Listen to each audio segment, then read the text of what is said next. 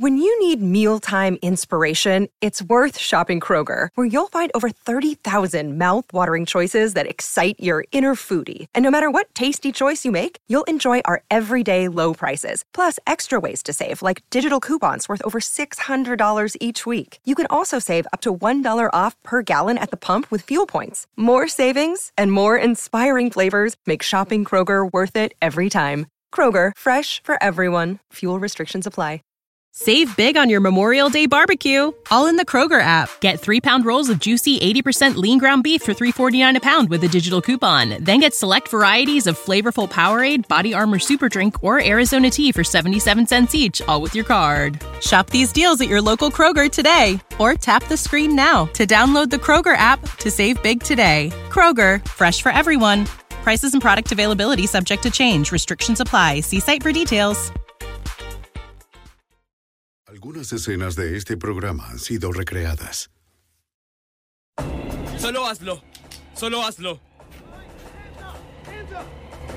Las manos en la cabeza. Una serie de crímenes en una pequeña comunidad agrícola dejó a su gente aturdida por la conmoción y el miedo. A medida que se ampliaba la búsqueda de los sospechosos, los oficiales recurrieron al FBI por ayuda. Viajaron más de 1.600 kilómetros para encontrar a los letales perpetradores antes de que más víctimas inocentes se cruzaran en su camino. La evidencia se acumula, no hay sospechosos evidentes. El centro de comercio es bombardeado. Ted Kaczynski es arrestado.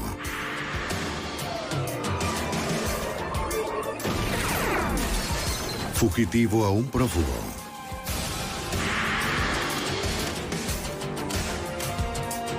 Los archivos del FBI. En junio de 1997, una ola de crímenes arrasó a Iowa como un tornado. Dejó un rastro de robos, secuestros y asesinatos por el camino para luego continuar. Nadie sabía hacia dónde. Soy Jim Castron, exdirector del FBI en Nueva York. El FBI comprometió sus recursos para seguir el rastro de los sospechosos. Para el momento en que pudieron identificarlos, ya contaban con una ventaja de 12 horas. La persecución los llevaría a través de seis estados en su esfuerzo por atrapar a los asesinos. Los jóvenes descarriados. 11 de junio de 1997, centro sur de Iowa. La región agrícola rica en cultivos y ganado comenzó a activarse al amanecer. La mayoría de los trabajadores del campo habían llegado temprano para iniciar sus tareas, pero una de ellas que nunca perdía un turno sin avisar no se presentó ese día. Su jefe, un granjero cercano, comenzó a preocuparse porque la llamaba por teléfono sin obtener respuesta. Como vivía sola, fue a verla. Notó que su camioneta no estaba y que la puerta de entrada estaba entreabierta.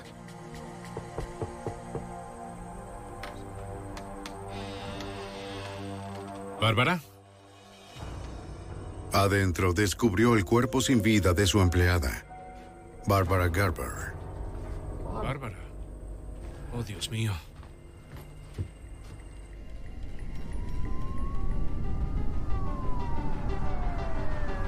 El oficial de policía del condado de Mahaska, Paul de Geest, respondió al llamado del 911. En 20 años de trabajo en la aplicación de la ley, estuve involucrado en solo 5 o 6 homicidios, así que no es algo que suceda con frecuencia en Oskaloosa o en el condado de Mahaska. Cuando entramos en la sala de estar, miramos el cuerpo de Bárbara Garber. Estaba sentada en una silla con su ropa puesta. Se encontraba inclinada hacia el lado izquierdo y la sangre aún brotaba de su cabeza. Así la encontramos. El alguacil llamó a los expertos de la División de Investigación Criminal de Iowa para que procesaran la escena. A la mujer de mediana edad le habían disparado cuatro veces desde una corta distancia mientras estaba sentada en una silla. Los técnicos recuperaron los casquillos calibre .22 cerca de la víctima. A sus pies encontraron el desayuno a medio comer.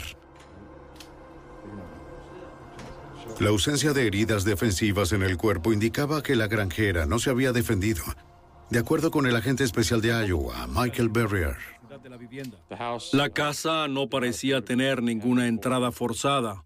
Era como si alguien solo hubiera entrado porque se lo permitieron o porque no tuvo que violentar la puerta. La vivienda se veía bien, no fue saqueada, ni había nada a simple vista que indicara que había sucedido un robo, solo el de la camioneta que no estaba en la entrada. Una camioneta pick-up. El granjero describió el vehículo de la víctima como una camioneta pick-up, último modelo verde oscuro. Los detectives emitieron una orden de búsqueda del auto desaparecido a todas las fuerzas del orden de la zona. Una camioneta ranchera. ¿Por ese camino? Sí, venía por este camino. Los investigadores hablaron con la vecina más cercana, quien vivía a medio kilómetro. Ella notó algo ese día temprano camino al trabajo las horas previas al amanecer. ¿Justo hasta allá? Vio una camioneta cinco puertas desconocida, tipo ranchera azul, mientras retrocedía de la casa de la señora Gerber. Pero no logró ver quién iba adentro y tampoco anotó la matrícula. El vehículo fue descrito como una vieja camioneta deteriorada, ranchera de color azul. No era un auto que alguien hubiera visto antes en la casa de la señora Garber. No tenía relación con ella, por eso creíamos que lo más probable era que fuera el vehículo del sospechoso. En caso de que recuerde algo. Mientras los policías conversaban con la vecina, escucharon una alerta en la radio policial. Nos acaban de notificar un robo. ¿Qué tienen? 607. Bien, voy en camino. Un banco en el poblado de Gibson, a 8 kilómetros de allí, había sido robado. Los oficiales de dos condados respondieron al llamado. Ya que los depósitos bancarios están asegurados por el gobierno federal, contactaron al FBI. ¿Sí? La oficina de campo más cercana quedaba a 124 kilómetros de distancia, en Cedar Rapids. Iré para allá. De acuerdo. Larry, tenemos un robo bancario en Gibson.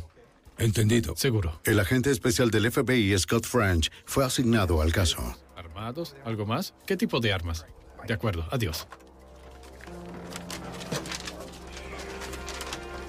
El pequeño banco de ahorros de Gibson estaba abriendo por primera vez para una población de solo 70 habitantes. Abajo, en el sur, ahí. Ahí mismo. En el norte. Hay una carretera asfaltada hasta la comunidad de Gibson. El resto de la zona se encuentra rodeada de granjas con unos pocos caminos de grava que llevan a las afueras de la comunidad. Omaha 991. Le tomaría una hora al agente French llegar al sitio. Llamaré una vez que obtenga más detalles. Cuando llegue allá. Los oficiales llegaron primero para asegurar la escena del crimen y tomar las declaraciones de los testigos. Muy bien, gracias.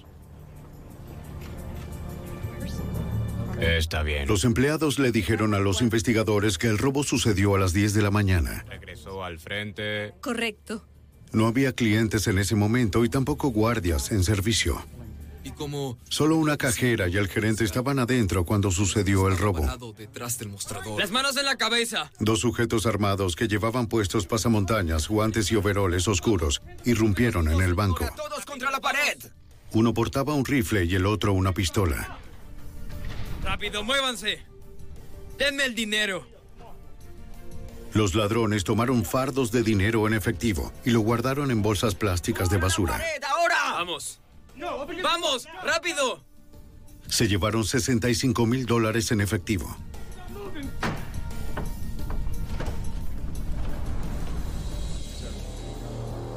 Aunque llevaban pasamontañas, los empleados creían que ambos sujetos eran blancos. Sobre los dos hombres. El banco de ahorros Gibson no tenía ningún sistema de seguridad. Es decir, que no tenían grabaciones ni cámaras de video que pudieran haber grabado el robo. Esto hizo difícil para los investigadores tener alguna evidencia más que las declaraciones de testigos. Los investigadores encontraron a la única persona que parecía haber visto algo, una niña de 10 años. Si tuvieras que adivinar, ¿qué dirías? Les dijo que estaba paseando en su bicicleta por la calle cuando el robo tuvo lugar. Dos sujetos con pasamontañas que sostenían bolsas de basura saltaron de un auto gris y corrieron hacia el banco. Ella se fue antes de que salieran. O la niña era muy pequeña o tuvo miedo como para tomar nota de la matrícula. La policía emitió un boletín de alerta a todas las unidades para que estuvieran atentos de un sedán gris como el posible vehículo de escape. Me pareció que los ladrones, en este caso en particular, eran de la zona cercana. Primero que nada, el Banco Gibson estaba en un sitio muy aislado. Y en segundo lugar, ambos individuos llevaban puesto overoles, que es como suelen vestirse los trabajadores de estas comunidades. Patrulla 32, patrulla 32. 10402. 104, lo tengo. Entendido. Mientras se dirigía a la escena del crimen, uno de los oficiales tomó la ruta que tal vez habían usado los bandidos para escapar. Central, voy a revisar esto. Hay un auto que coincide con la descripción. A casi cuatro kilómetros del banco notó un sedán gris que parecía abandonado en los terrenos de una granja. No había nadie a la vista. Revisó el auto y transmitió por radio el número de la matrícula. Estaba registrada a nombre de una adolescente llamada Aylan Scholes, quien vivía cerca. Pensó que era en extremo inusual que ese auto estuviera ahí. Y como estaba a pocos kilómetros de distancia, condujo hasta la casa de ella. Las comunidades de Iowa son muy unidas y el oficial conocía a la familia Schultz. Al llegar a la casa nadie respondió.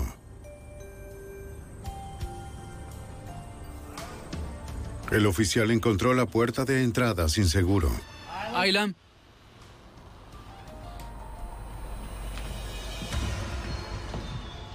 Adentro descubrió a Aylan Schultz, de 18 años, muerta a tiros en el piso.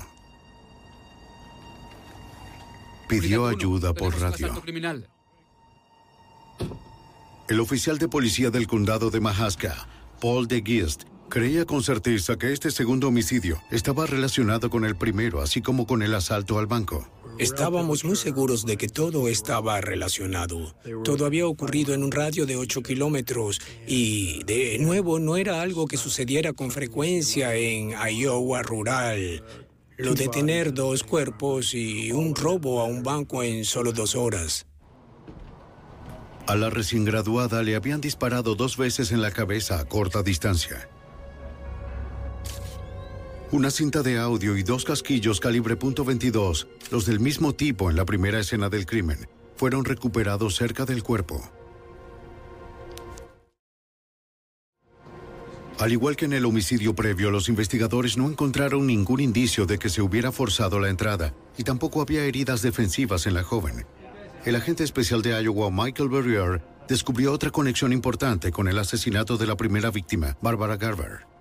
Una serie de entrevistas realizadas en la zona de la casa de los Schultz indicaron que una camioneta verde nueva y en buen estado había estado estacionada en la entrada cerca de las 9.30 de aquella mañana. Esto era relevante para nosotros, puesto que la camioneta de Bárbara era una pick-up con esas características. Así que creíamos que Después de que la camioneta fue robada, terminó en la vivienda de los Scholz, lo cual relacionaba los dos homicidios.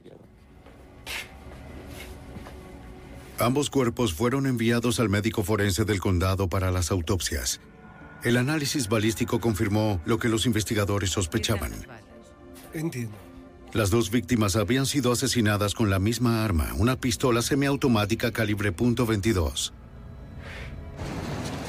El FBI y los investigadores locales armaron un centro de comando en la oficina del alguacil del condado de Mahaska. Dos kilómetros y medio más allá de... Establecieron una línea directa y contactaron a los medios para darles la descripción de la camioneta de la agricultora. Ocupamos una amplia sala de interrogatorios que hizo las veces de centro de comando. Comenzamos a reunir las pistas que venían de todas partes de la comunidad. En ese punto ya había una tensión significativa de los medios, lo que incrementó el volumen de las llamadas entrantes. Los oficiales siguieron docenas de pistas. Una provino de un adolescente que había visto una camioneta que coincidía con la descripción de la pickup de una de las víctimas. Estaba en la ciudad de Oskaloosa, casi al mediodía cuando vio la camioneta pasar con dos hombres adentro. El testigo no vio sus caras y tampoco tomó nota de la matrícula. Por eso no resultó relevante del todo, ya que esa camioneta en particular es muy común en la zona. Recibimos docenas de docenas de avistamientos, muchos de los cuales resultaron no ser nada. Era solo una camioneta pickup verde de 1997. Y ese día, todos los que condujeron una similar en el condado de Mahaska fueron detenidos. Todos, excepto el conductor de la camioneta de la víctima. Los investigadores se desplegaron en las distintas comunidades del condado de Mahaska para buscar testigos más prometedores. Encontraron a alguien que dijo haber notado algo cerca de las 10 y 30 u 11 de la mañana en que sucedieron los asesinatos. Vio una camioneta verde oscuro cerca de la ciudad de Oskaloosa. Identificó al conductor como un sujeto de la zona al que nunca antes había visto en ese auto. Afirmó que había otro pasajero, pero se fueron antes de que pudiera ver quién era. El testigo que lo reportó reconoció al conductor como Jamie McMahon, alguien a quien conocía lo suficiente como para identificarlo. Estaba seguro de que era él. También dijo que había una segunda persona en la camioneta, pero no pudo verla de cerca como para saber si se trataba de un hombre o una mujer solo que había otro pasajero. Bien, esto es lo que haremos, Don. Quiero que revises los antecedentes. Al final del primer día, los investigadores ya tenían el nombre y el rostro de un posible sospechoso de dos homicidios y un robo bancario. El lugareño de 22 años, Jamie McMahon. Tanto los agentes como los detectives esperaban que pudieran atraparlo a él y a su cómplice no identificado antes de que se perdiera otra vida. El 12 de junio de 1997, un día después de que dos residentes de Iowa fueran asesinadas y un banco asaltado, el FBI y las autoridades locales tenían el nombre de un posible sospechoso, Jamie McMahon, de 22 años.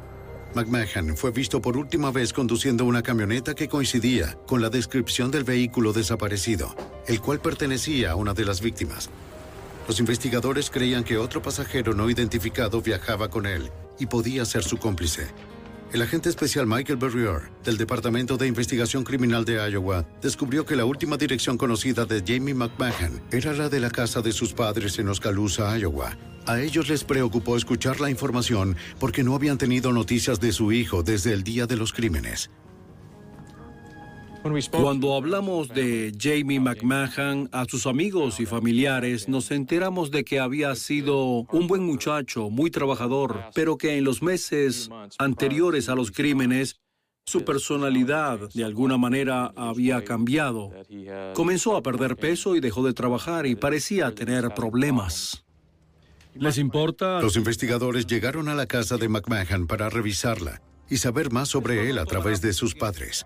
Gracias. Durante las últimas semanas, McMahon había pasado mucho tiempo con su hermanastro de 18 años, Christopher Kaufman. Kaufman vivía cerca, pero no compartían las mismas amistades y tampoco solían verse a menudo. Aunque últimamente se habían vuelto inseparables, ahora los dos estaban desaparecidos. Esto es muy útil, cualquier información que nos pueda... Como el banco había sido robado por dos sujetos y los testigos habían visto a McMahon conducir una camioneta junto a otro pasajero. Teníamos que asumir que Chris Kaufman era la segunda persona que lo acompañaba. Los detectives interrogaron a los amigos de McMahon, quienes recordaban haberlo visto con Christopher Kaufman la noche anterior a los crímenes mientras conducían una vieja camioneta azul. Un amigo le prestó su auto los últimos meses, ya que el sospechoso no podía comprar uno, de acuerdo al oficial de policía del condado de Mahaska, Paul de Giest. El vehículo era una camioneta azul. Parecía un auto de cinco puertas al verlo por detrás.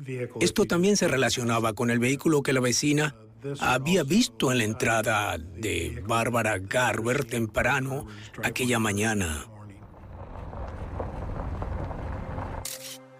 Los investigadores registraron el vehículo, pero no encontraron ninguna evidencia física que conectara a McMahon o Kaufman con el homicidio de Barbara Garber. Las amistades de McMahon mencionaron que él siempre quiso una Peacock verde oscura, como la de la víctima, pero el precio estaba fuera de su alcance. Jamie tenía una fascinación particular por este tipo de camioneta. A principios de ese mismo año había ordenado una similar a la de Bárbara Garber, pero no tenía el dinero para pagarla y por eso tuvo que cancelar el pedido. Sí, se la di. Sus amigos agregaron que el día anterior al homicidio, McMahon y Kaufman se detuvieron para pedir prestada otra cosa. Ten cuidado. Una pistola calibre .22 semiautomática que, según él, utilizaría para dispararle a los gatos callejeros. El mismo tipo de arma fue utilizada en ambos homicidios. Los investigadores solicitaron a sus amistades que los llamaran de inmediato en caso de que el sospechoso se pusiera en contacto con ellos. Las autoridades descubrieron a través de varios amigos que el sospechoso de homicidio había estado abusando de metanfetamina.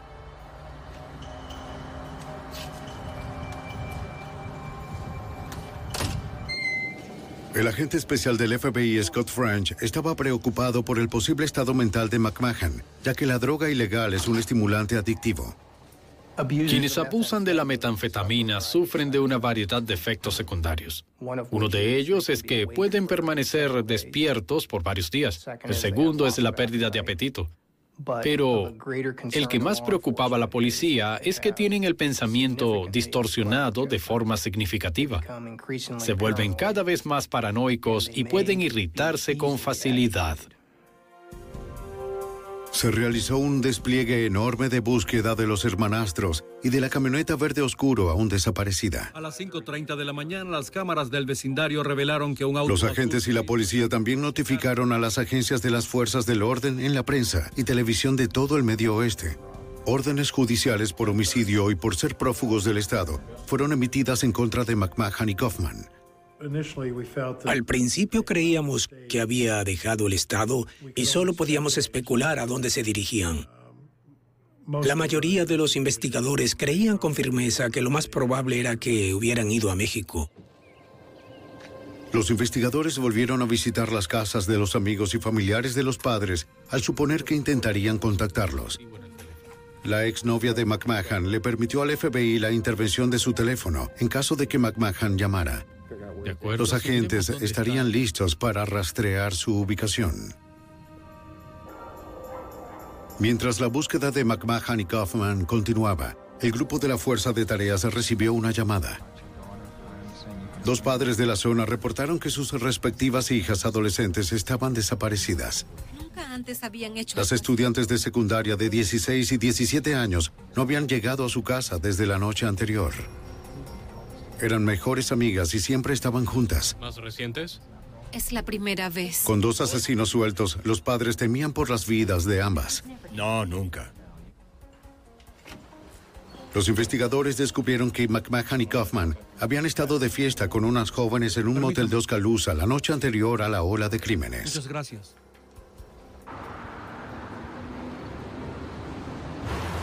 En el lugar, la recepcionista le dijo a los investigadores que las adolescentes habían pasado allí la noche, que permanecieron en la habitación durante la mañana de los crímenes. Sí, esas son las jóvenes. segura? Seguro ¿Son que ellas? son ellas. No hay duda. La empleada vio a McMahon y Kaufman en una camioneta verde más tarde ese mismo día. Dijo que las dos adolescentes se fueron con los hermanastros. Los investigadores emitieron otro boletín a nivel nacional anunciando que los fugitivos McMahon y Kaufman habían sido vistos por última vez mientras viajaban por Iowa con dos adolescentes.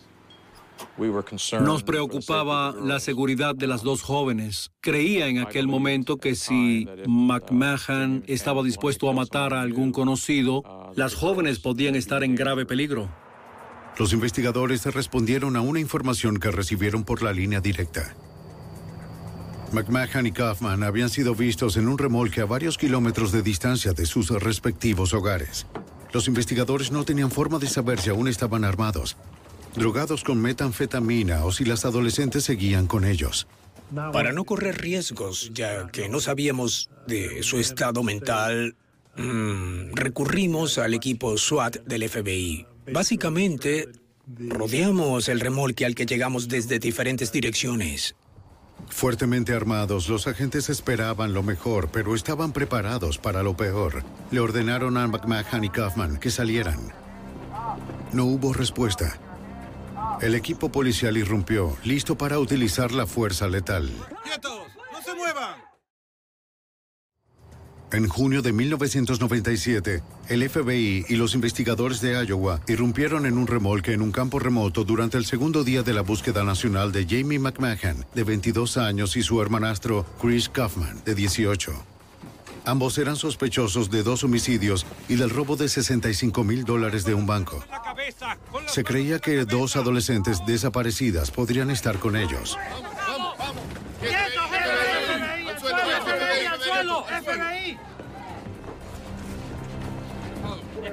Despejado.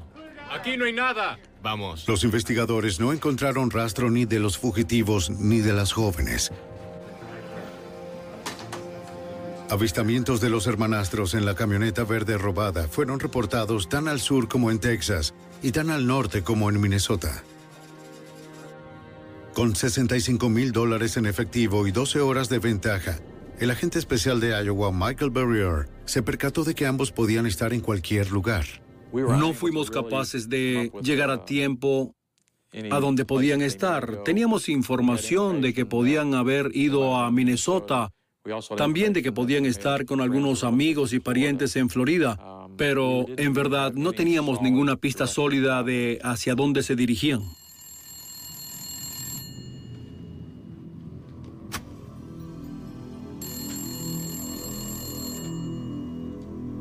Hola. Hola, ¿qué tal? Es Jamie. Después de siete días de búsqueda, el FBI recibió la llamada que tanto esperaban. Te están buscando por todas partes. Gracias al teléfono intervenido de la exnovia, los agentes estaban listos para cuando McMahon la llamara. Durante la llamada le preguntó si las autoridades tenían idea de quién había asesinado a la señora Gerber y a Aylan Schultz. Buscaba información, intentaba saber qué teníamos y si había algún sospechoso en el caso. Y solo le dijo, ¿qué hiciste? ¿Y por qué te están buscando? Se dio cuenta de inmediato de que era un sospechoso, que sabíamos que estaba involucrado y entonces colgó.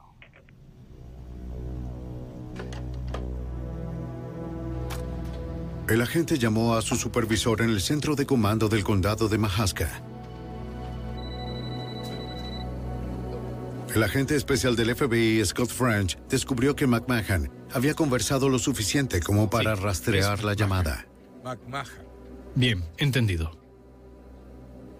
Al recibir la llamada de McMahon, inicié el proceso de localizar el número desde el cual había llamado. Pero en algún momento tuvimos un percance con la compañía telefónica que se encontraba fuera del área porque no pudieron determinar ni darnos el número sino hasta el día siguiente. Los agentes descubrieron que el supuesto asesino había llamado de un hotel en Kissimmee, Florida. El empleado reconoció las fotografías de los fugitivos y confirmó que las dos adolescentes estaban con ellos. ¿Se registraron aquí? ¿Están en el hotel en este momento? ¿Quieren que lo compruebe? Ah. no, ya se fueron. Pero se acababan de ir. ¿Cuándo se fueron? ¿Tienes un minuto? Adelante. El retraso de la compañía telefónica le dio a McMahon y Kaufman tiempo para estar un paso adelante de las fuerzas del orden. Los perdimos. Así que ahora saben que estamos tras Sí, ellos. ya lo saben. Los agentes estaban preocupados porque ahora iba a ser mucho más difícil localizar a McMahon y a Kaufman, ahora que sabían que el FBI seguía su De rastro. acuerdo. Gracias. Y seguiré con esto. Bien. Bien. Aunque las autoridades habían perdido a McMahon y Kaufman en Florida, las dos adolescentes que habían estado viajando con los fugitivos regresaron a casa de sus padres a salvo. Vengan por aquí, tomen asiento. Les traeré café. Los investigadores interrogaron a las jóvenes sobre el tiempo que estuvieron con McMahon y Kaufman. Las adolescentes confirmaron que se habían quedado con los dos jóvenes en el motel de Oskaloosa la noche anterior a los crímenes. A la mañana siguiente, McMahon y Kaufman regresaron en una camioneta verde con mucho dinero en efectivo. McMahon, el mayor del grupo de 22 años, les ofreció un viaje gratis a Florida. Las adolescentes impresionadas aceptaron acompañarlos sin hacer muchas preguntas. Las jóvenes nos dijeron que no estaban al tanto de que hubiera habido un homicidio y que en verdad no sabían del robo al banco, pero que sí sucedió algo para que McMahon y Kaufman tuvieran tanto dinero. Ellas les mencionaron a los investigadores que al salir de la ciudad se detuvieron en el río Des Moines. Uno de los hermanastros tiró un bolso al agua, pero nunca les dijeron qué había adentro. Después de esto, los cuatro se dirigieron al sur hacia Florida.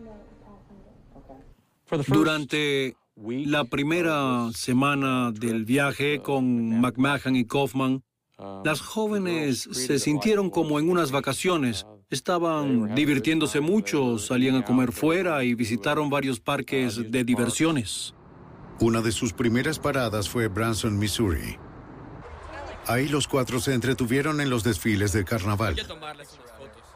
Las jóvenes comentaron que tomaron fotos por el camino. Llevaban consigo un par de cámaras Instamatic, las recuperamos y mandamos a revelar los rollos. Ahora teníamos fotografías de McMahon y Kaufman y en una foto en particular estaba Chris sentado en la camioneta de Barbara Garber. Poco después del viaje a Disney World, las adolescentes dijeron que McMahon y Kaufman confesaron al final tanto los asesinatos como el robo al banco. Kaufman tiñó su pelo de rubio para despistar. Y bajo los efectos de la metanfetamina, los sujetos armados dijeron a las jóvenes que también las podían matar. No quiero ir con ustedes. Las jóvenes estaban asustadas y les dijeron a los fugitivos que querían regresar a sus casas. De acuerdo. McMahon les dio dinero para un taxi y los boletos de regreso a Iowa. No quiero que les digan a nadie sobre nosotros. Solo tómalo. Mencionaron a los investigadores que no tenían idea hacia dónde se dirigían los hermanastros. No nos dijeron para dónde iban, solo nos dieron dinero y se fueron. Los investigadores concluyeron que no estaban involucradas, puesto que habían permanecido en el motel de Ocalusa mientras los crímenes se llevaban a cabo. Liberaron a las adolescentes bajo la custodia de sus padres sin presentar acusaciones.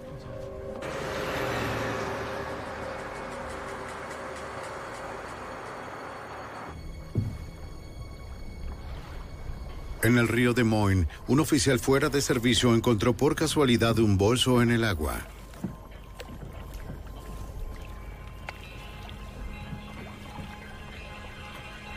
Lo abrió y descubrió que adentro había un par de pasamontañas y unos overoles de trabajo marrones. El oficial también encontró una billetera con una licencia de conducir. Contactó a la policía y les entregó la evidencia. La billetera y la licencia de conducir pertenecían a la víctima de homicidio, Aylan Schultz. La ropa coincidía con la que llevaban puesta los ladrones cuando huyeron con 65 mil dólares en efectivo de un banco de Iowa. Jamie McMahon y Christopher Kaufman continuaban siendo los principales sospechosos y aún se encontraban en algún lugar armados y alertas. El 30 de junio de 1997, 19 días después de que empezaran la búsqueda de McMahon y Kaufman, entró una llamada al departamento del alguacil del condado de Escambia, en Florida. Un conductor de Pensacola quería hablar con la policía. Todos los que están involucrados en esto. Les dijo que mientras conducía por una autopista cercana se topó con una camioneta verde y que la noche anterior había visto en la televisión la búsqueda de McMahon y Kaufman. Esta parecía coincidir con la descripción del vehículo. Se acercó para mirar más de cerca y notó que el conductor era el sujeto que vio en la televisión. La pickup también tenía matrículas de Iowa. El conductor se detuvo y llamó a la policía. El departamento del alguacil del condado de Escambia descubrió que la descripción del conductor coincidía con la camioneta que las autoridades de Iowa estaban buscando. Las autoridades de Iowa querían estar seguros de que no fuera otra pista falsa. Parecía una buena noticia, puesto que los presuntos asesinos habían sido vistos por última vez en Florida. Confirmaron el número de matrícula y enviaron fotografías de los hermanastros a los oficiales de Pensacola. Es el mismo sujeto en el que pienso. Los investigadores de Iowa advirtieron que se debían tomar todas las precauciones posibles, porque consideraban a los fugitivos armados y peligrosos. Necesito instalar barricadas en las carreteras cerca Se de emitió una alerta de búsqueda urgente de la camioneta verde en las zonas de Pensacola. Los oficiales buscaban en las carreteras locales, centros comerciales y estacionamientos de moteles por cualquier indicio de los fugitivos o el vehículo robado.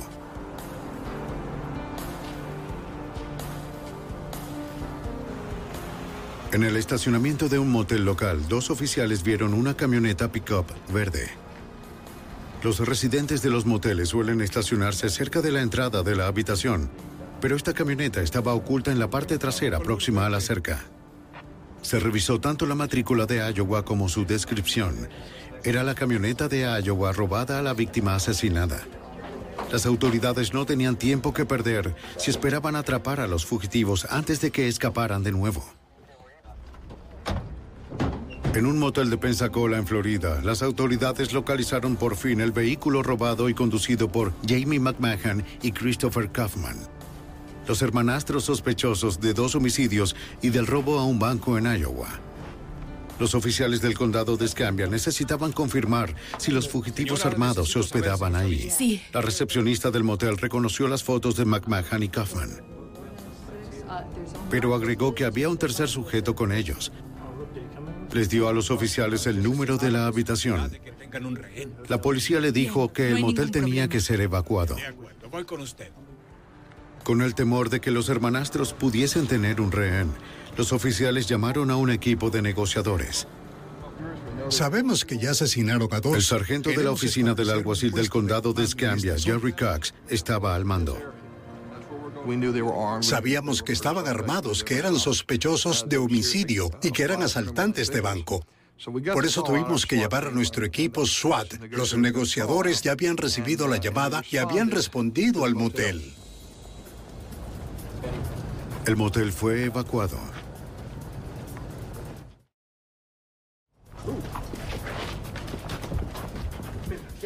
El equipo negociador de rehenes estableció un centro de emergencia cercano. El equipo SWAT tomó posición cerca de la habitación de McMahon y Kaufman.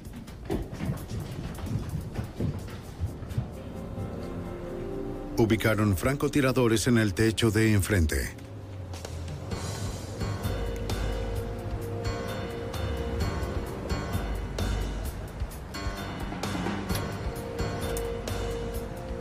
Nadie conocía la situación del tercer sujeto o su relación con los hermanastros. No había forma de saber si todavía estaban adentro. Un negociador aseguró una línea e intentó contactarlos por teléfono.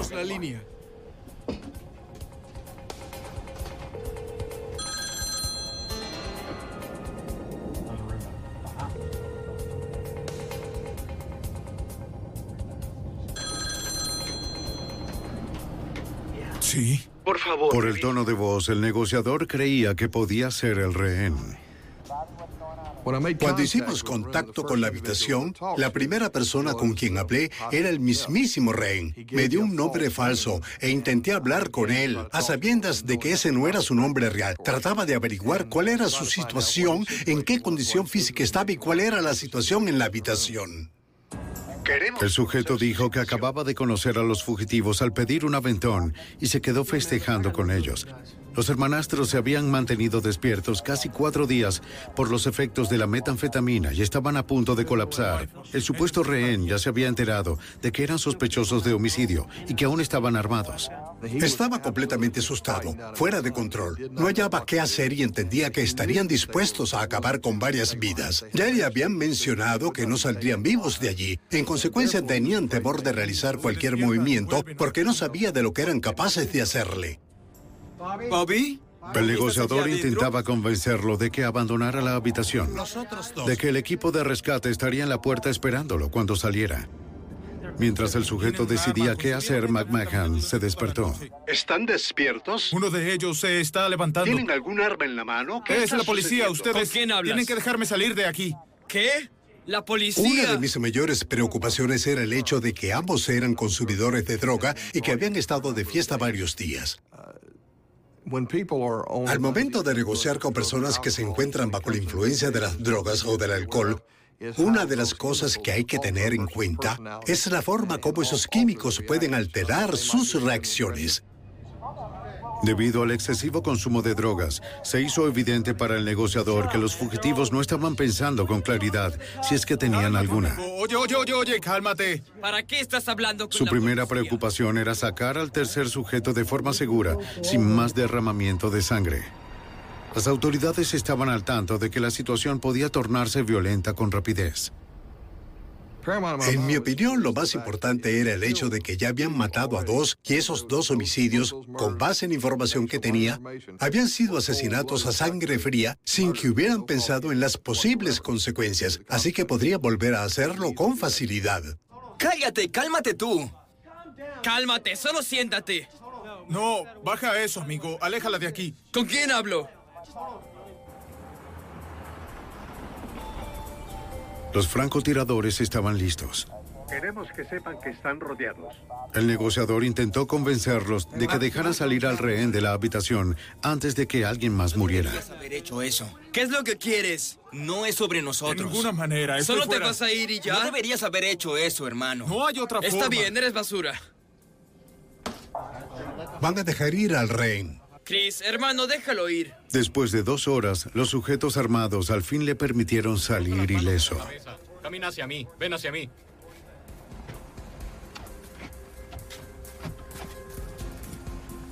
Entendido, lo estamos viendo. Los miembros del equipo SWAT alejaron al rehén de la línea de fuego y lo ubicaron donde los negociadores continuaban trabajando. El rehén mencionó que había conocido a los fugitivos en Nueva Orleans y que había estado con ellos durante varios días. Comentó que tenían gran cantidad de drogas y de efectivo en la habitación. Un par de días. Hasta donde sabía, solo tenían una pistola. Con dos fugitivos armados encerrados aún en la habitación, una salida pacífica parecía poco probable. En junio de 1997, los negociadores de rehenes y el equipo SWAT rodearon un motel en Pensacola, Florida, donde un par de fugitivos armados, buscados por dos asesinatos y un robo a un banco, permanecían encerrados dentro de la habitación con gran cantidad de drogas. El sargento Jerry Cox, de la oficina del alguacil del condado de Escambia, era el negociador principal. La parte más difícil de la negociación para mí era intentar superar el estado emocional en el que se encontraban ambos por el abuso de droga como resultado de haber permanecido despiertos tanto tiempo. Y a pesar de todo esto, tratar de encaminarlos hacia una solución pacífica. Habló un momento con Christopher Kaufman, de 18 años. Soy Chris y los voy a matar a todos. El joven fugitivo sabía que estaba rodeado por la policía. El sargento Cox intentó convencerlo de que lo más sensato sería salir desarmado. Pero una de las cosas que pude entender de Kaufman era que estaba cansado, que estaba mental y físicamente exhausto como para tomar cualquier decisión. Agotado, Kaufman le pasó el teléfono a su hermanastro de 22 años, Jamie McMahon. ¿Hola? ¿Qué? El negociador notó que McMahon parecía más coherente y maduro que su hermano menor, y utilizó esto como un gancho para separarlos a los dos. Así que le dije, es evidente que eres quien dirige la situación allá adentro. Necesito que estés al mando y que hagas algo por mí. Y él me dijo, ¿y qué será eso? Lo que necesito que hagas es que cuides a tu hermano. Necesito que lo saques de allí. Oye, solo vete. La estrategia funcionó. Yo comencé esto, déjame terminarlo. Ya lo tengo en la mira. Chris, hermano, solo quiero que te vayas. McMahon no quería que su hermano sufriera las consecuencias que iba a enfrentar si permanecía en la habitación. Las manos en la cabeza. Arriba las manos. Manos arriba. Los miembros del equipo SWAT tenían a Christopher Kaufman. Ahora solo quedaba su hermanastro, McMahon, quien se debatía entre la indecisión y la desesperación. Sabía que sus opciones eran limitadas. El joven de 22 años comenzó a sopesar entre una vida en prisión y el suicidio. Escuché lo que para mí sonaba como alguien que cargaba un arma. Era una pistola automática. Por eso oí como si hubieran deslizado la corredera hacia atrás y colocado las balas en la cámara para dispararla. Esto me preocupó mucho. Pasé la información al comando y a nuestro equipo SWAT. McMahon parecía perturbado. No quería pasar el resto de su vida tras las rejas. Vamos, hermano. Confundido y desesperado, se comunicó con el negociador en busca de asesoría. Y lo que parecía funcionar mejor era recordarle todo el tiempo que mientras estuviera vivo tendría alguna esperanza, una oportunidad, que una vez muerto no existiría posibilidad alguna y que en Iowa no había pena de muerte, que contaba con muchos años por delante para resolver esto. McMahon cedió a la presión del negociador. Las manos en la cabeza, arriba las manos. Cuatro horas después de que todo comenzó, el último fugitivo dejó la habitación desarmado según las indicaciones. El negociador fue capaz de dominar la situación sin que nadie resultara herido o muerto. Los agentes entraron y revisaron la habitación del motel. Recuperaron 29 mil dólares en efectivo de los 65 mil que habían sido robados. También encontraron la pistola semiautomática. En cada mesa había botellas vacías de cerveza, marihuana y metanfetamina en polvo. Poco después, el análisis balístico confirmaría que la calibre .22 fue el arma utilizada para asesinar a ambas mujeres en Iowa. Las autoridades interrogaron a los hermanastros por separado. Cometiste los dos homicidios por lo que nos contó tu hermano. No, solo uno de ellos. Kaufman dijo a los investigadores que la idea de robar el banco fue de su hermanastro y que para realizar el robo necesitarían un auto. McMahon ya había visto la camioneta de la primera víctima, la misma que al principio quería utilizar como vehículo de escape. ¿Le importaría si utilizo su teléfono? Como la señora Gerber conocía a McMahon, dejó que los hermanastros entraran a su casa. Deje el teléfono y póngalo en la mesa. Miren, tengo dinero en la casa. ¡Cállese, señora! ¡Siéntese aquí! ¡Siéntese! Solo siete. Una vez adentro, Kaufman afirmó que su hermanastro lo instigó para que la matara. Solo hazlo. Quería a la señora Gerber muerta para que no reportara la desaparición de la camioneta.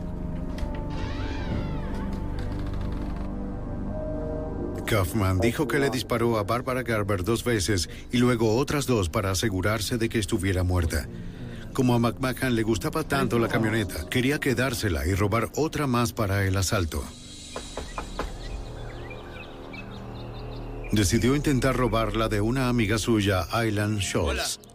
Hola, ¿eres tú? ¿Cómo estás? ¿Recuerdas a mi hermano Chris, cierto? Hola, Chris, qué bien. Nos quedamos sin combustible, así que nos podrías prestar algo de dinero. Seguro no hay problema, pase. Muy bien, gracias. Al igual que la señora Gerber, la segunda víctima dejó entrar a McMahon y Kaufman. Ambos le dijeron que necesitaban dinero para el combustible. Ella les prestó cinco dólares. ¿Por ahora? Gracias. Cuando se agachó para poner algo de música, Kaufman dijo a los investigadores que su hermanastro le disparó en la parte de atrás de la cabeza. Para asegurarse de que estuviera muerta, McMahon le disparó de nuevo entre los ojos. Los hermanastros tomaron tanto las llaves de Scholz como su billetera.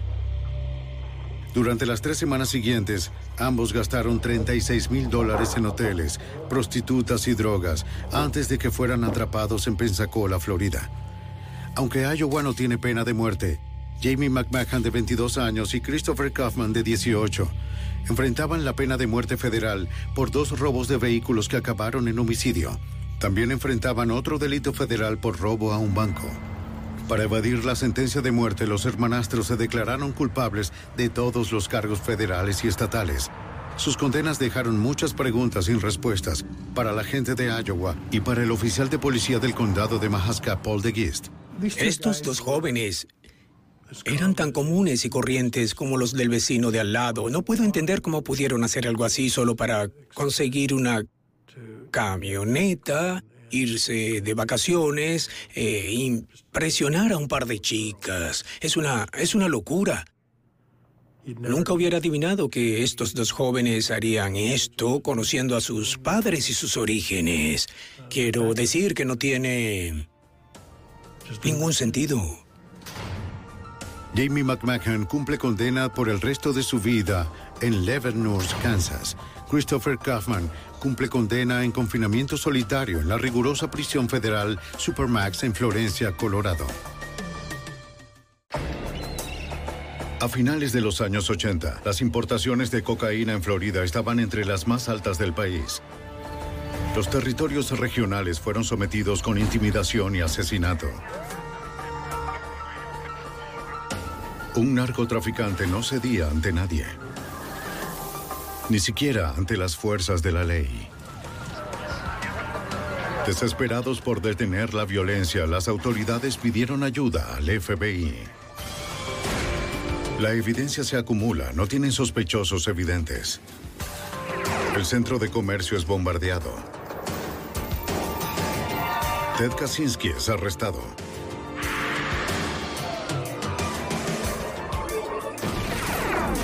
Fugitivo a un prófugo.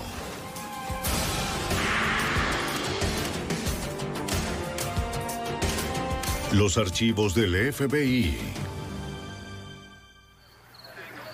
Un presunto narcotraficante no se detendría ante nada para evitar que las autoridades locales y federales construyeran un caso en su contra, cuando su organización tuvo como objetivo al propio gobierno. Las agencias federales se declararon en alerta máxima. Soy Jim Castro, exdirector del FBI en Nueva York. Él era un hombre desesperado, impulsado por medidas desesperadas. Para atraparlo se requerían los esfuerzos combinados de la DEA, ATF y del FBI. Amenaza mortal. Fort Myers Beach, Florida, 18 de julio de 1987. Era un sábado por la noche en una ciudad costera del Golfo con una próspera vida nocturna y un tráfico de drogas en expansión.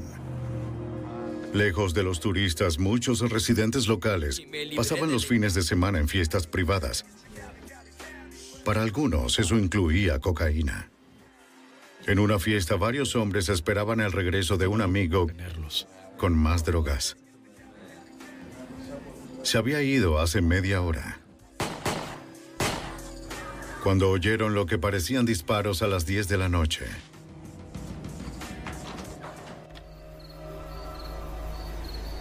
El dueño del auto cuyo vehículo fue usado para recoger las drogas vio que estaba estacionado al frente. Dentro encontró a su amigo muerto.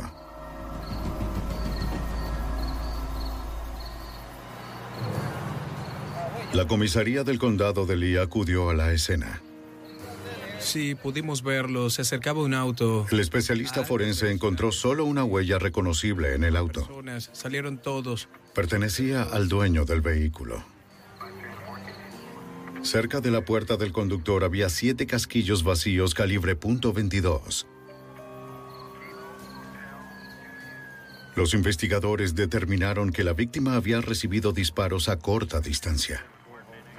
Se ve la herida. Una autopsia revelaría ocho heridas de bala en el torso y rastros de cocaína en su torrente sanguíneo. Ya se habían ido para cuando salí. El dueño del auto dijo que el hombre muerto era su amigo Craig Caron, de 29 años. ¿Dijo qué estaba haciendo o...? Reacio les contó a los detectives de homicidios que la víctima se había ido temprano para comprar cocaína.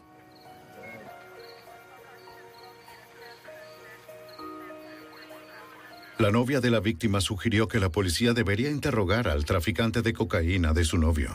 ¿Antes? Sí. ¿Qué tipo de cosas ha hecho? Le debía dinero al traficante. Tenía fama de violento. El detective de homicidios del condado de Lee, Tom Continos, supo que el nombre del traficante era Jeff Siganek. Jeff Jeff era un joven de Fort Mayor Beach quien se había establecido, a mi parecer, como un traficante de drogas de nivel medio en la playa. Al hablar con los conocidos de Craig, supe que él le debía a Jeff una gran cantidad de dinero. Y la opinión era, es mejor que le pagues tus deudas a Jeff, o él enviará a alguien a cobrarlas. Al día siguiente, un visitante inesperado apareció en la comisaría del condado de Lee. Era el presunto traficante de cocaína Jeff Siganek, de 23 años. Pidió ver al detective que investigaba los asesinatos de la noche anterior. Quería dar una declaración. Tienes información. Sí. El conocido traficante, con un historial de arrestos, se enteró de que podría ser un sospechoso y quiso dejar las cosas en claro. Con mi novia. La noche del asesinato, Jeff Siganek afirmó que su novia y él estuvieron en un restaurante para cenar tarde. Dijo que había hablado con la víctima en el estacionamiento justo antes de que la pareja se sentara a comer. Después de unos minutos, el sujeto se fue.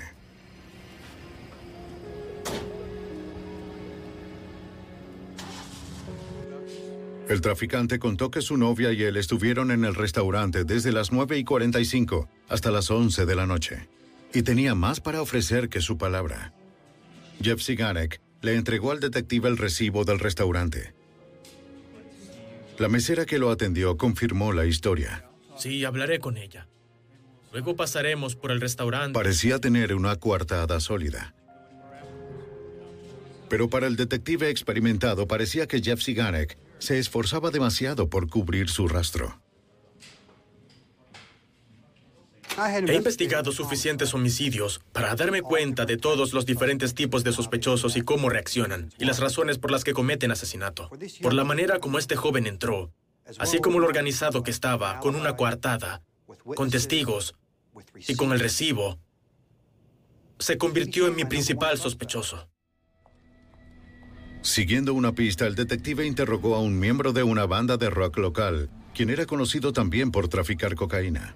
Admitió que la víctima a veces le compraba drogas de manera directa. Lo que hizo que Jeff Siganek, al parecer el mayor traficante de la playa, se enojara por las ventas perdidas.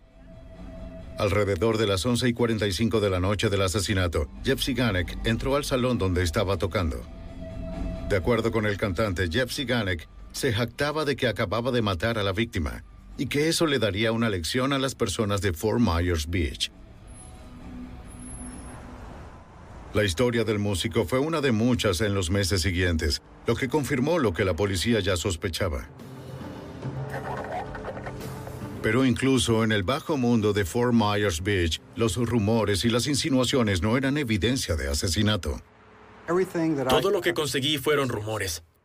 Nadie iba a darme una declaración jurada que dijera, vi esto, o vi aquello, o sé esto, o sé aquello. Todo era información basada en opiniones de tipo de inteligencia, lo cual puede ser bueno para un caso de drogas, pero no para una investigación de homicidio. Se necesita la declaración jurada de personas que en verdad vieran que algo sucediera. Hola. Hola. Necesito hablar con un detective. Luego, en el verano de 1988, más de un año después del asesinato, el detective consiguió al fin una pista. Gracias. Una joven se presentó afirmando haber presenciado el asesinato. Soy Tom Continuos. Tome asiento, por favor. No había hablado antes porque era adicta a las drogas y estaba protegiendo a su antiguo proveedor, Jeff de Craig Caron. Lo mantuve oculto. Ahora que se había recuperado, quería contarles a los detectives lo que había visto la noche del 18 de julio de 1987.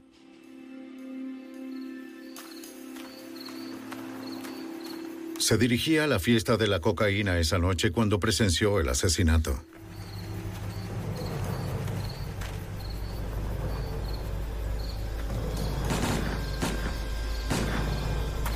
El que disparó era su exnovio, un hombre que trabajaba para Jeff Siganek.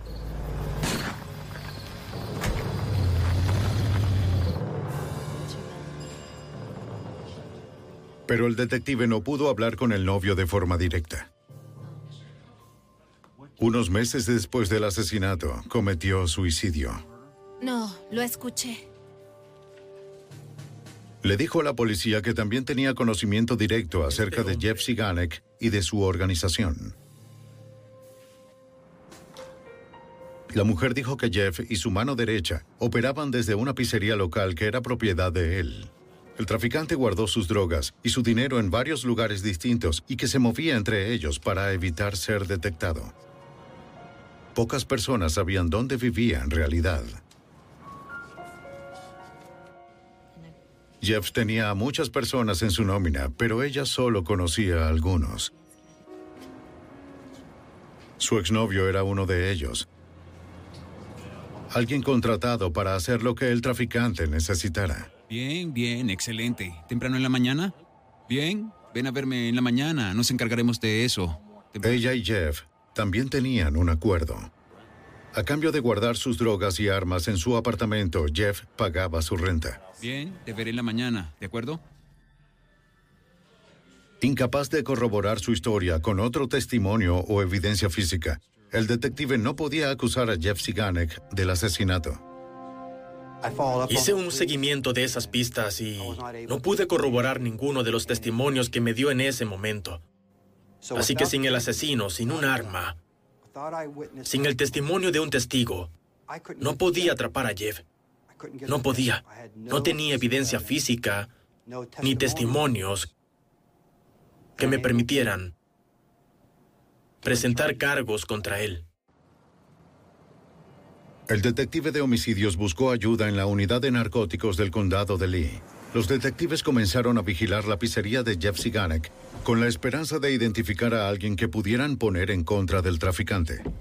El lugar era muy popular. A los agentes les llevaría tiempo distinguir a los traficantes de drogas y los clientes legítimos. Para complicar las cosas, Jeff Siganek cambió su nombre de forma legal a Jeff Matthews. Tal vez con la intención de cortar los lazos con sus crímenes pasados. Jeff era el tipo de persona que quería ser un comerciante decente. Incluso llegó al punto de cambiar su nombre de Jeff Siganek a Jeff Matthews para ayudarlo con su reputación. Durante varias semanas, los investigadores se dieron cuenta de quienes frecuentaban la pizzería de Matthews sin recoger nada de comida.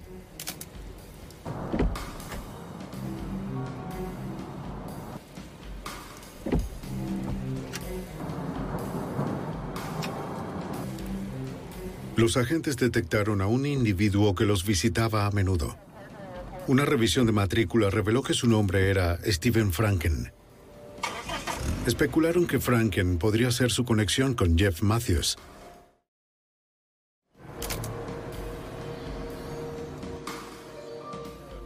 Contactaron al agente especial de la DEA, Dennis Bollum, quien ya sabía de quién se trataba. Los agentes pensaban que era un traficante novato de cocaína que recibía su cocaína de Jeff Matthews, pero no tenían pruebas. Para relacionar a los dos hombres, el agente Bollum esperaba usar a un informante cercano a Franken. Recibí información de una fuente auxiliar de que el señor Franken estaba distribuyendo cocaína fuera de su casa, en la calle Hibiscus, en Fort Myers Beach, y les repartía a unas cuantas personas en la zona de Fort Myers Beach. Su informante, quien había sido arrestado hace poco por posesión, era uno de los mayores clientes de Stephen Franken. Por su cooperación en la compra de drogas, el informante obtendría libertad condicional.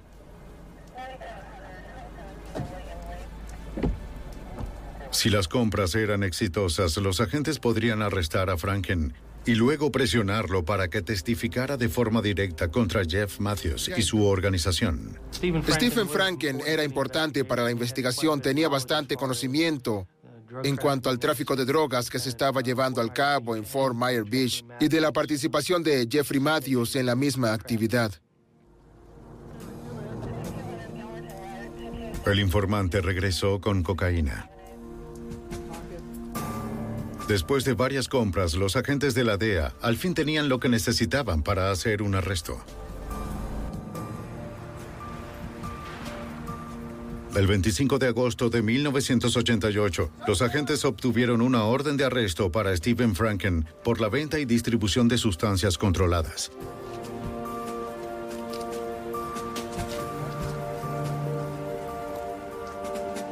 ¡Entren! Una vez que Franken estuvo en custodia, los agentes registraron su casa. Adentro encontraron cocaína preempaquetada, una balanza y efectivo. Mira estos artículos. Ven aquí. A cambio de una sentencia corta, Franken aceptó cooperar con los agentes. Admitió que el presunto asesino Jeff Matthews era su proveedor de cocaína y accedió a decirlo delante del gran jurado. Franken fue liberado bajo fianza hasta entonces. Mientras los investigadores continuaban buscando evidencias en su caso contra Matthews, los oficiales del condado vecino de Collier, Florida, respondieron a la escena del crimen. El 2 de octubre de 1988, un topógrafo descubrió restos humanos con la ropa puesta en un vertedero en el campo. Parecía que el cadáver había estado allí durante las últimas semanas. Aunque no había billetera u otra identificación, los detectives notaron un brazalete de papel en la muñeca de la víctima, uno parecido al que se usan en los hospitales y clubes nocturnos. Los investigadores recopilaron los registros dentales de las familias locales que hace poco reportaron a sus seres queridos desaparecidos. Esperaban que uno de ellos coincidiera con el de la víctima desconocida. Los registros dentales, junto con el cadáver, fueron enviados al médico forense para su comparación. Al principio determinó que la víctima era un hombre caucásico de más de 20 años, asesinado a quemarropa con cinco balas calibre .28 en la cabeza. De la muñeca, el médico forense quitó el brazalete de papel. Confirmó que era una pulsera de ingreso a un club nocturno en Fort Myers Beach. Los registros dentales de un hombre de 22 años, desaparecido, visto por última vez saliendo del club, confirmaron que la víctima de asesinato era Thomas Sellers. Voy a hacerle un par de preguntas con respecto a él. El alguacil del condado de Collier visitó al padre de Seller para darle la mala noticia. ¿Estuvo haciendo alguna actividad ilegal o juntándose con alguien que quizá...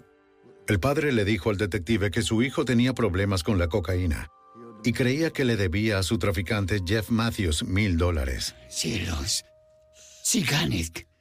A veces es ilegal. También se rumoraba que su hijo había sido visto por última vez saliendo del club con un hombre que tenía fama de ser un sicario del traficante. Siganek. Pero una vez más, los investigadores no pudieron encontrar evidencias para corroborar los rumores. ¿Tiene alguna fotografía de su hijo?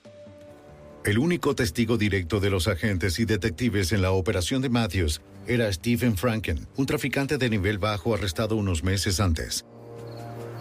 Esperaban que su testimonio en el gran jurado fuera suficiente para arrestar a un proveedor de cocaína, sospechoso de ordenar dos asesinatos. El 27 de enero de 1990, mientras la DEA y el alguacil del condado de Lee en Florida continuaban con la búsqueda del presunto traficante y asesino Jeff Matthews, los detectives recibieron una llamada sobre otro posible homicidio. Alrededor de la medianoche, un hombre estaba desempacando sus cajas cuando oyó el sonido de un auto que se dirigía hacia su casa.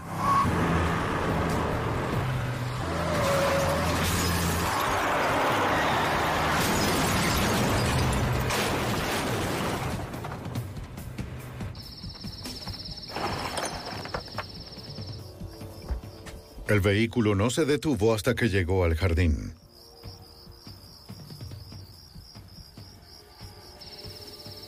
Dentro, el conductor estaba muerto. El detective del condado de Lee, Tom Continos, fue uno de los primeros en llegar a la casa de San Carlos Park.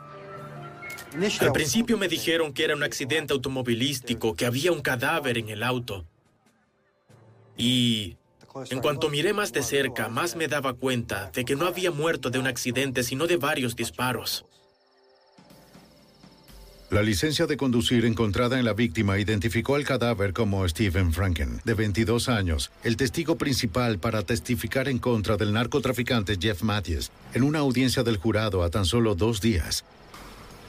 Parecía que Matthews estaba al tanto de que sin el testimonio de Franken, los investigadores no tendrían pruebas suficientes para presentar cargos en contra del traficante de cocaína, sospechoso de dos asesinatos y ahora de un tercero, de acuerdo al agente especial de la DEA, Dennis Bonham. Creo que el momento del asesinato fue a causa de la fecha del gran jurado. La información que recibimos fue con respecto a que Jeffrey Matthews estuvo involucrado en otros enfrentamientos y asesinatos en Fort Myers Beach y de que Stephen Franken tenía información valiosa en cuanto a las operaciones de Matthews. Pero ahora el gran jurado jamás tendría conocimiento de lo que Franken sabía de Matthews. Era muy probable que el testigo estuviera muerto antes de estrellarse. Los detectives decidieron buscar en los alrededores para determinar en dónde había sido el tiroteo.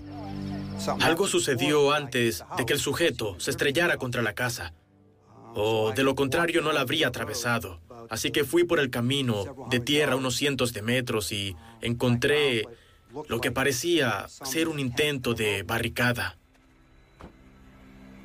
Ramas grandes y pequeñas cubrían el camino, esparcidas por lo que debió ser un vehículo. Tomaré una foto.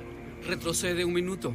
Tomaré una foto de esto. Del lado izquierdo del lugar, los detectives encontraron varios casquillos calibre .22, el mismo de las balas removidas del cadáver de Stephen Franken. Las huellas, al igual que las impresiones de neumáticos de otro vehículo, fueron descubiertas cerca en la tierra. Los especialistas hicieron moldes de yeso para comparar después en el caso de que un vehículo u otro sospechoso fuesen encontrados.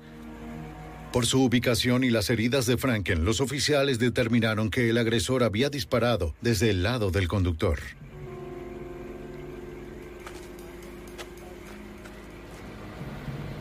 Lo primero que pensé fue que alguien había construido la barricada para reducir la velocidad del auto, lo suficiente como para que alguien saliera del monte a ambos lados de la carretera y disparara al conductor. El atacante debió saber cuándo Franken salía del trabajo y la ruta por la que iba a su casa. La víctima tal vez se detuvo cuando vio las ramas en el camino. El tiempo suficiente para que el asesino apuntara con precisión.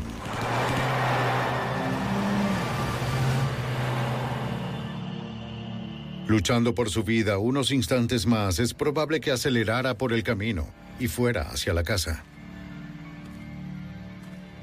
Aunque el narcotraficante y posible sospechoso de asesinato Jeff Matthews era el responsable, los investigadores una vez más se quedaron sin evidencias que vincularan a Matthews con el crimen. El hecho de que Stephen Franken había sido un testigo federal permitió a las autoridades extender la investigación para incluir a la oficina del fiscal general y al FBI. Juntos necesitaban desarrollar una estrategia para atrapar a Jeff Matthews y poner fin a la violencia. siete veces. Tenemos... El agente especial retirado Guy Norley fue parte del equipo. El FBI comenzó a trabajar de inmediato con la comisaría del condado de Lee y con la DEA no se hizo nada sin que le notificaran a la otra agencia involucrada lo que estaba sucediendo. El FBI tenía una gran cantidad de personal que podía resolver el problema. Tenían una gran capacidad para el aspecto técnico de la investigación. Sabían que Matthews seguía operando en la zona, pero el narcotraficante se encontraba bien protegido. La única manera de llegar a él era a través de sus operaciones y empleados. Pero después de que el informante Franken fuera asesinado, encontrar a alguien más que cooperara no sería una tarea fácil.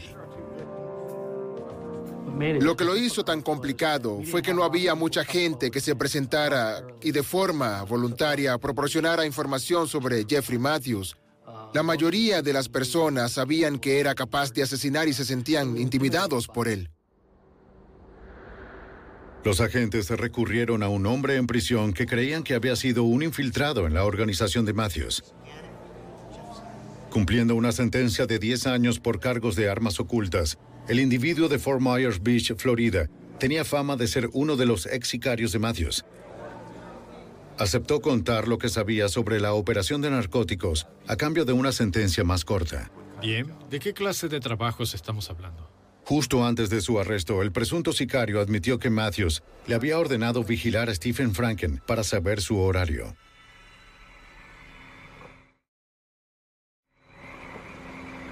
Con esa información, Matthews podría silenciar a Franken antes de que pudiera testificar en su contra.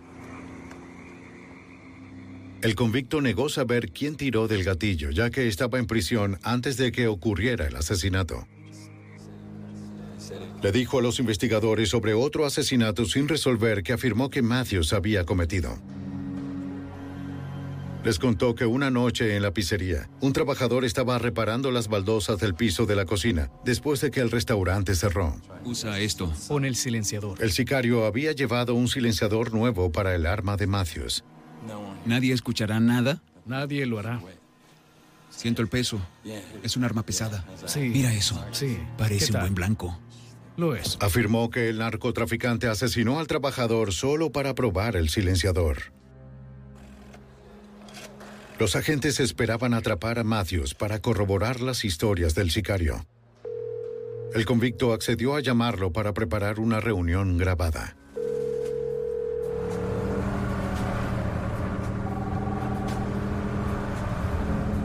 Le pidió a Matthews que fuera a la prisión y le dejara unas cintas de música nuevas. Deberías venir para acá y vernos. Matthews aceptó. Bien. Adiós. Los agentes estarían listos para grabar la conversación en audio y video con la esperanza de que Matthews se incriminara a sí mismo. Recibimos aprobación de la oficina del fiscal general, así como los de la prisión para instalar las grabadoras. Cuando terminamos nunca apareció Jeffrey Matthews. Era muy escurridizo, estaba al tanto de la vigilancia. Se aisló muy bien. Incluso sus amigos más cercanos no sabían en dónde residía. La última víctima sospechosa de Matthews pudo saberlo.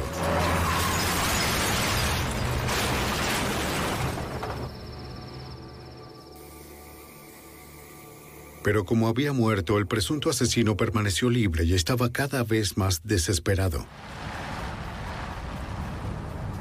Para principios de 1990, el FBI, la DEA y las autoridades de Florida continuaron persiguiendo al presunto traficante y asesino Jeff Matthews. Desde 1988 había estado involucrado en cuatro asesinatos en el área de Fort Myers Beach. Para el detective de homicidios del condado de Lee, Tom Continos, y docenas de agentes, la falta de evidencia sólida y las declaraciones verificables de testigos mantuvieron a Jeff Matthews fuera de su alcance. Habían pasado dos años y aún no tenía a Jeff Matthews tras las rejas. No había nada que pudiera hacer. Era un callejón sin salida, uno tras otro y tras otro. Todo el tiempo supe que Jeff era mi principal sospechoso y se estaba haciendo más y más fuerte, más y más audaz en sus actividades criminales en la playa. Y era muy frustrante. El 12 de febrero de 1990, un juez acordó que los investigadores tenían suficiente evidencia circunstancial en contra de Matthews para registrar la pizzería del traficante, la probable sede de su operación. Cumplieron la orden de madrugada para evitar poner en peligro a los clientes. Suban, me quedaré aquí. En el restaurante, los investigadores confiscaron documentos, registros telefónicos y estados de cuenta del banco y de las tarjetas de crédito. También confiscaron el auto de Matthews. Las huellas de los neumáticos fueron comparadas con las encontradas en una de las escenas del crimen. Los resultados no coincidieron. Arriba de la pizzería, los investigadores registraron un apartamento donde se rumoraba que Matthews a veces se quedaba con su novia. La pareja no se encontraba ahí y los investigadores tampoco encontraron cocaína. Pero recuperaron cartuchos de punta paladeada calibre .357. Les traeré café. Cartuchos calibre .45 y calibre... Dinero, registros telefónicos adicionales y lo más importante, balas calibre .22. El mismo calibre usado en los últimos tres de los cuatro asesinatos. Fueron enviadas al laboratorio criminalístico para compararlas con las balas gastadas de calibre .22 extraídas de las víctimas. Las pruebas de la comparación metalúrgica de las balas no revelaron ninguna coincidencia. Era otro callejón sin salida en un caso extenuante. Aunque no había pruebas directas que conectaran al presunto narcotraficante con los asesinatos, el agente especial de la DEA Dennis Bollum y su equipo creían que tenían suficiente evidencia para acusar a Jeff Matthews y a varios de sus asociados como parte de una empresa criminal permanente. En ese momento nos preocupaba que al dejarlo suelto pudiera cometer más asesinatos, así que creímos que teníamos pruebas suficientes y por esa razón conseguimos levantar cargos para buscarlo. Pero Matthews no estaba en ninguna parte. Sus amigos y socios dijeron que se había ido de Fort Myers a algún lugar desconocido. Su novia, también mencionada en las acusaciones, aceptó cooperar con los investigadores para ayudar a localizar al fugitivo. A través de una línea telefónica intervenida, hizo contacto con Matthews por su celular. soy yo. Hola. El presunto asesino se rehusó a decir en dónde estaba. Es difícil contar. Le dijo que estaba preocupada por los cargos. Bueno, si descubro quién nos delató, lo mataré. Matthews prometió que descubriría quién estaba hablando con las autoridades y lo mataría, así de simple. Sí. Colgó segundos después.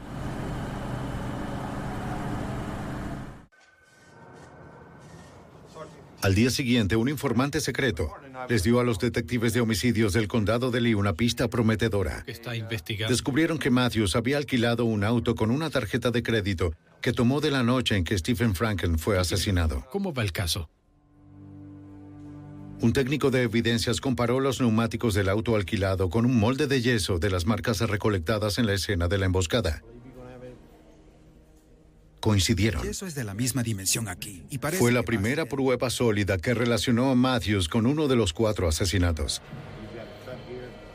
Por desgracia, no demostró que Matthews hubiera conducido el auto alquilado hasta la escena del crimen ni que hubiera tirado del gatillo. Tratamos de reunir tanta información sobre Matthews como pudimos. Ni siquiera tuvimos éxito en averiguar dónde vivía. Escuchamos que vivía en esta casa grande, que vivía en aquella, que conducía este auto, que conducía aquel, pero nunca estuvo ahí. Nunca pudimos ubicarlo en el lugar donde vivía. Solo sabíamos que conducía un auto y que este era negro.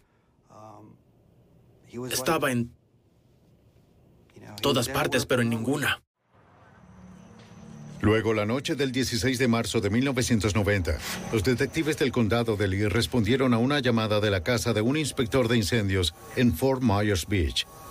Una bomba casera fue arrojada a su entrada. Llena de balas de calibre .38, la explosión envió la munición y los fragmentos a través de la casa y del auto del inspector. También dañó un cobertizo y una casa vecina. Nadie resultó herido. El inspector dijo que no tenía idea de quién podría ser el responsable. Los detectives solicitaron una lista de los negocios que habían fallado alguna inspección de incendios reciente. Un nombre destacó. Fui a esa escena. Supe que este inspector llevó a cabo una inspección en el restaurante de Matthews y no le dio un buen informe en lo relacionado a las condiciones de incendio de este restaurante. Una vez que escuché eso, dije, este es Jeff, quien le está enviando un mensaje a este sujeto. Pero de ser Matthews, no dejó rastro. Todo lo que la policía tenía era el testimonio inconcluso de un vecino. Había oído el sonido de los neumáticos justo antes de la explosión. Cuando salió a mirar vio un auto blanco que se alejaba.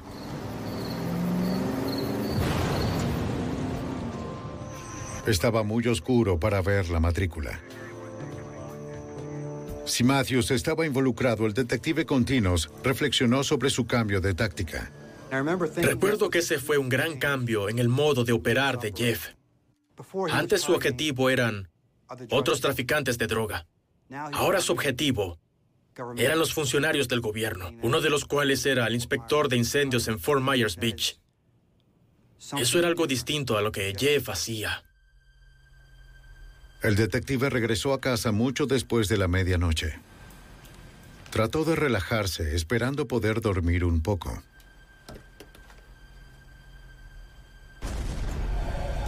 Alrededor de las dos de la madrugada, el sonido de una explosión lo hizo mirar por la ventana. Sonó como la explosión de un transformador, un tubo de escape, fuegos artificiales. Hay varias cosas que suceden en mi vecindario que pueden causar ese tipo de sonido. Dos o tres minutos después sonó el teléfono. Era uno de mis colegas en la Fuerza de Tareas de la DEA y me dijo, Tom, el edificio de la DEA acaba de explotar. La oficina de la DEA en Fort Myers Beach estaba a pocos minutos de la casa del detective. Llegué de primero a la escena y vi todo el edificio de la DEA envuelto en llamas de cientos de metros de altura. Fue algo increíble para mí. De inmediato, los investigadores sospecharon del fugitivo Jess Matthews. Fue el primer atentado contra una oficina de la DEA en la historia de los Estados Unidos. Treinta bomberos lucharon contra el fuego durante casi una hora. Docenas de agentes, alguaciles de los Estados Unidos y oficiales de seis condados vecinos también fueron llamados para ayudar. El agente especial del FBI, Guy Norley, estaba entre ellos. Cuando llegué en la mañana del atentado, el 17 de marzo, los agentes de la DEA me informaron que el sospechoso más probable, en este caso, quizá era un individuo al que habían acusado días antes, Jeffrey Matthews. Si esto era obra de Jeff Matthews, la violencia del traficante de cocaína había escalado a proporciones espantosas. Cuando las fuerzas del orden son el objetivo, nadie está a salvo. Y Matthews seguía huyendo. El 17 de marzo de 1990, dos días después de que un gran jurado federal acusara al presunto traficante y asesino Jeff Matthews, la oficina de la DEA en Fort Myers Beach, Florida, fue bombardeada. Los agentes sospechaban que el responsable era Matthews, pero todavía seguía prófugo. El FBI y el detective del condado Tom Comtinos creían que el fugitivo también era el principal sospechoso de otra explosión ocurrida horas antes. Nos dimos cuenta con toda certeza de que la bomba casera en la casa del inspector de bomberos era una táctica de distracción para alejar al personal de la policía de la zona de patrullaje del edificio de la DEA, de manera que Matthews pudiera activar la bomba en la oficina. Al amanecer, todo lo que quedaba del edificio era un cascarón quemado. Los investigadores comenzaron la tarea de evaluar lo que quedaba, cómo sucedió y dónde quedó la evidencia, con la esperanza de identificar al perpetrador. El agente especial del FBI, Guy Nuttall, llamó a expertos del cuartel general.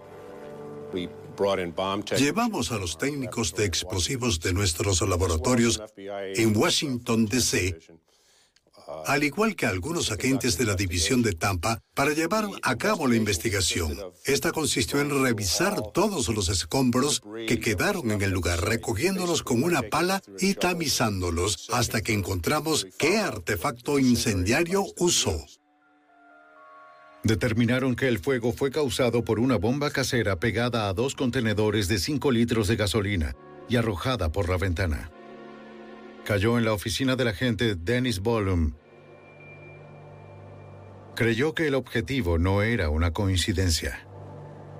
Mi impresión fue que Jeffrey Matthews estaba tratando de destruir las pruebas del caso. Tenía los archivos en un archivador cerca de la ventana y por fortuna, el fuego y la explosión se dieron justo al lado y todo estaba intacto ah, en cuanto a las grabaciones, notas y demás.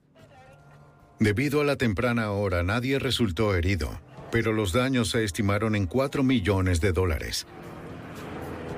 A través de relatos diversos de testigos, los investigadores armaron un escenario posible para la explosión. Nadie supo cuántas personas estaban involucradas. Pero los vecinos solo escucharon un auto y una puerta abriéndose y cerrándose.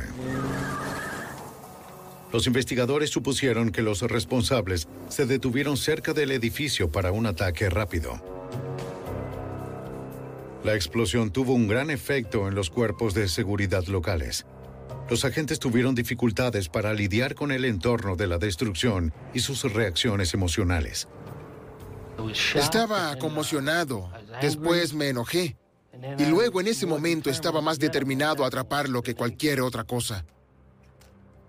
Cambió mi vida porque tuve que tener vigilancia las 24 horas en mi casa, al igual que los otros agentes y el fiscal en el caso. Tenía una esposa y dos hijos pequeños por los que preocuparme y tenía que estar a salvo y sabía que él seguía suelto por ahí y que existía la posibilidad de que pudiera hacerlo otra vez. Los examinadores del laboratorio del FBI inspeccionaron los restos de la bomba. Los clavos usados como proyectiles fueron embalados en un tubo de metal de 12 centímetros de diámetro, inmersos en pólvora y con una rosca única. La cinta adhesiva mantuvo el tubo entre los dos contenedores de 5 litros de gasolina que ayudaron a propagar el fuego cuando estalló la bomba.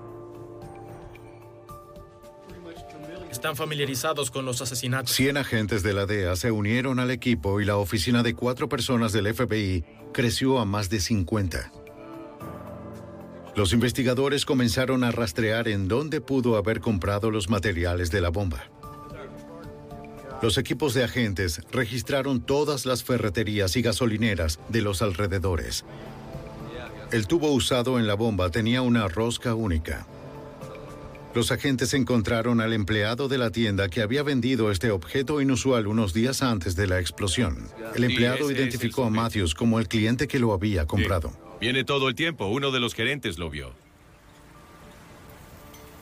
Los agentes le preguntaron a varios empleados de la gasolinera si recordaban a alguien que compró gasolina en dos contenedores de 5 litros durante la semana pasada o antes. Uno recordó que un hombre que encajaba con la descripción de Matthews lo había hecho hace poco. La evidencia se acumulaba contra el terrorista, pero los agentes seguían sin tener idea de dónde estaba. Entrevistaron a sus amigos y socios para determinar con quién había hecho contacto. ¿Y cómo lo conoces? Una les contó que él le había escrito rogándole que no creyera lo que leyó sobre él en los periódicos. Pero sí creyó en los artículos y aceptó que su teléfono fuera monitoreado para que los agentes pudieran rastrear una llamada de Matthews. ¿Ayudarnos?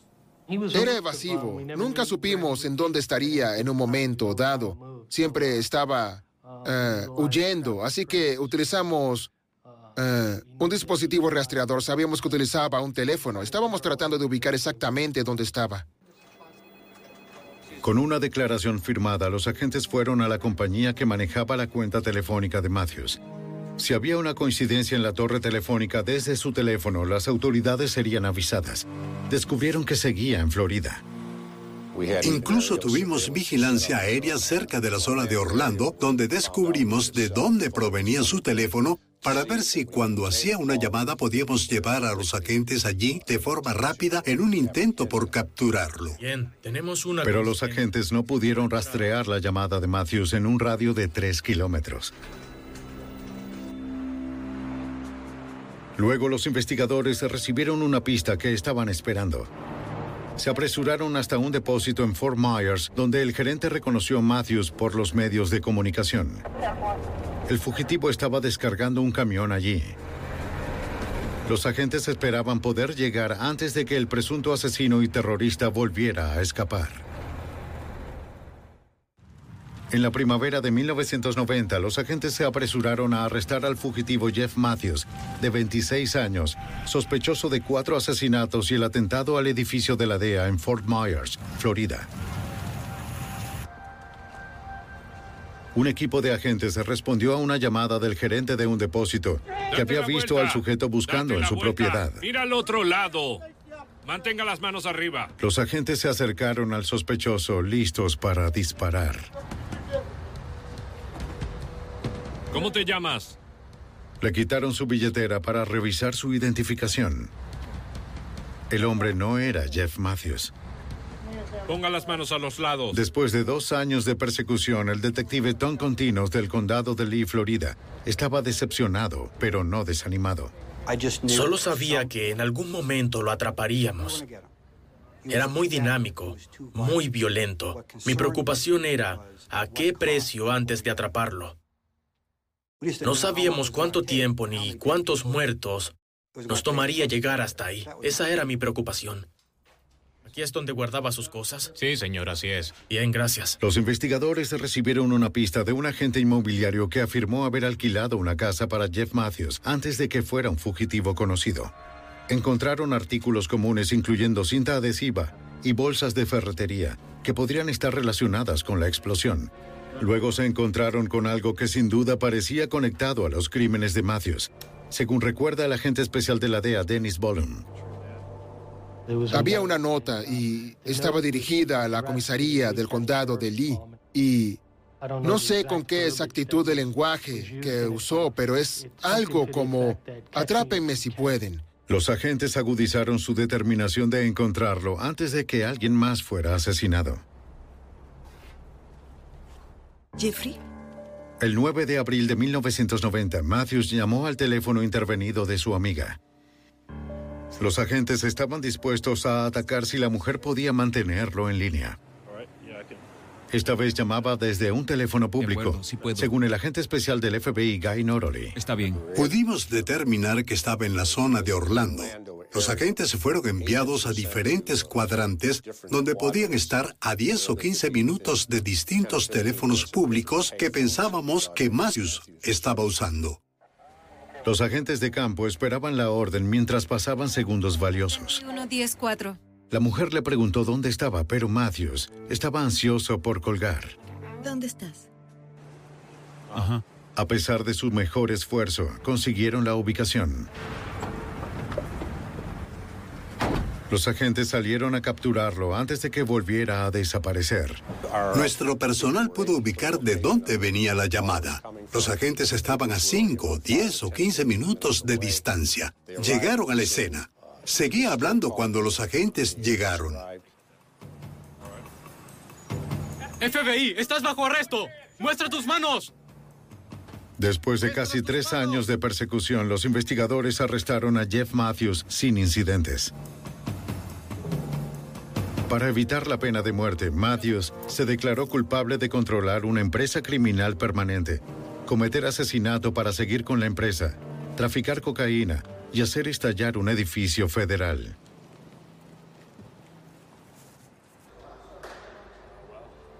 El 31 de julio de 1990, Matthews solicitó hablar con los agentes de la DEA y del FBI. Dijo que tenían que apresurarse de inmediato o más personas inocentes resultarían asesinadas. El convicto asesino tenía un depósito en Gainesville, Florida, cargado con explosivos y una camioneta con trampas. Los agentes notificaron de inmediato al escuadrón antibombas. Me preocupaba que pudiera estar intentando tendernos una trampa. Que tal vez tendría su último crimen antes de que fuera a la cárcel y que pudiéramos estar enviando a algunos agentes a una situación muy peligrosa. Como Matthews había descrito, los agentes encontraron una camioneta roja estacionada en un depósito lista para explotar. Un escuadrón antibombas desactivó el artefacto y aseguró la zona. Con las trampas explosivas desactivadas, los investigadores retiraron las 12 bombas caseras encontradas en la camioneta. También recuperaron una AR-15, dos ametralladoras MAC-10 y MAC-11 y un arma calibre .22 con un silenciador. Había máscaras de goma y máscaras de Halloween, chaquetas de policía, bombas adicionales, equipos para fabricar bombas, guías de cómo hacerlas, cómo hacer trampas explosivas, detonadores y materiales para hacer bombas, incluyendo piezas de tubos, conductos, temporizadores y demás. Matthews también le dijo a los investigadores dónde podrían encontrar el cadáver del trabajador asesinado en su pizzería hace más de dos años, aunque afirmó que su sicario cometió el asesinato. Matthews dijo que él y el sicario llevaron el cuerpo a un congelador de la casa que Jeff estaba alquilando y enterraron a la víctima cerca.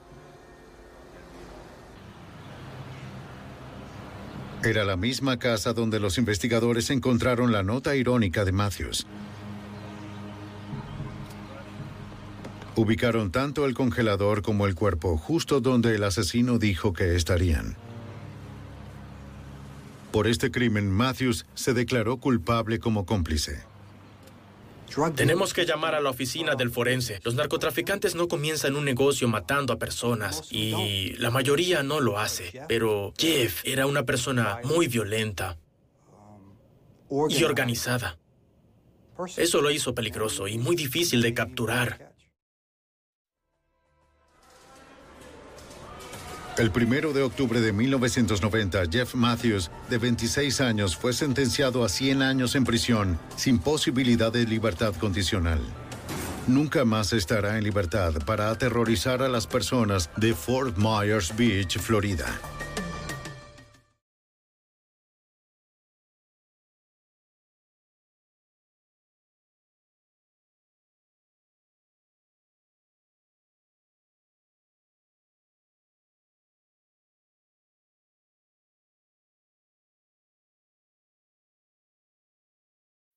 When you need mealtime inspiration, it's worth shopping Kroger, where you'll find over 30,000 mouthwatering choices that excite your inner foodie. And no matter what tasty choice you make, you'll enjoy our everyday low prices, plus extra ways to save, like digital coupons worth over $600 each week. You can also save up to $1 off per gallon at the pump with fuel points. More savings and more inspiring flavors make shopping Kroger worth it every time. Kroger, fresh for everyone. Fuel restrictions apply.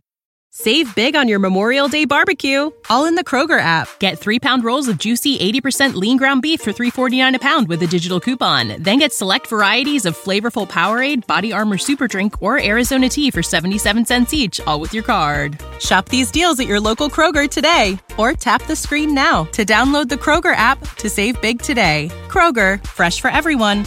Prices and product availability subject to change. Restrictions apply. See site for details.